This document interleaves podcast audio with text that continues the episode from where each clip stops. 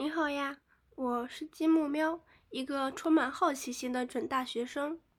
金木喵为什么要做播客呢？在今天这期节目中，我就要和你分享一下我给出的两个理由。我的第一个理由就是，我觉得做播客这个过程对我们的能力会产生一个多方面的提升。为什么说是多方面呢？因为我们可以想一下，当我们开始做一期播客节目的时候，我们首先要定位，要选题。这个过程呢，其实非常考验我们的信息收集能力。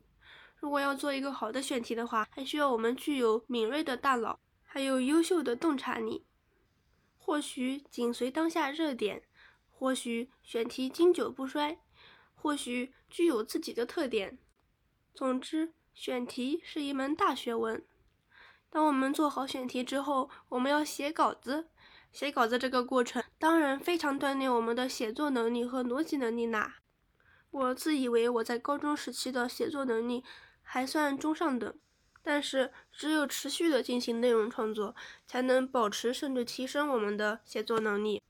我觉得做播客这个事情啊，它和做视频啊、做公众号啊等等有一个共同的特点，就是他们都需要进行内容创作。而这个内容创作的过程，它可以让我们始终保持愿意思考的习惯，不至于大脑僵化。那么写完稿子呢，我们还要把它说出来，对不对？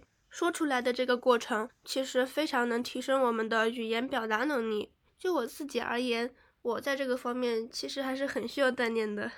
我的不足之处主要在于，我平时在聊天的时候啊，不仅不怎么会遣词造句，而且还有点小结巴。我不知道你有没有听出来我的结巴。反正我为了克服结巴，我这个节目录了十几遍，但是还是有一点小瑕疵。另外，如果我们做的播客类型是多人播客的话，那么我们的临场反应能力和语言能力就更容易产生大的提升。总之，制作播客的每一个环节都能够提升我们的能力。我相信，在我不断的尝试当中，我一定会受益良多。我的第二个理由呢，其实比较朴实哈。我觉得，如果有朝一日我能把我的播客专辑做起来、做大、做强，那么我或许可以获得一些收益。这样，我就可以把做播客作为一个兼职的手段，可以在大学期间为家里人分担一些压力。同时，我自己也能实现一些自由，至少是奶茶自由。这就是我的两个理由啦。我的定位是好物推荐，因为我觉得喜马拉雅在这个赛道上似乎还不太完善，并且好物推荐这个事情也比较符合我的性格与爱好。不过我还有很多不足，希望我们共同进步。欢迎来收听我的新专辑《养好物喵》，拜拜。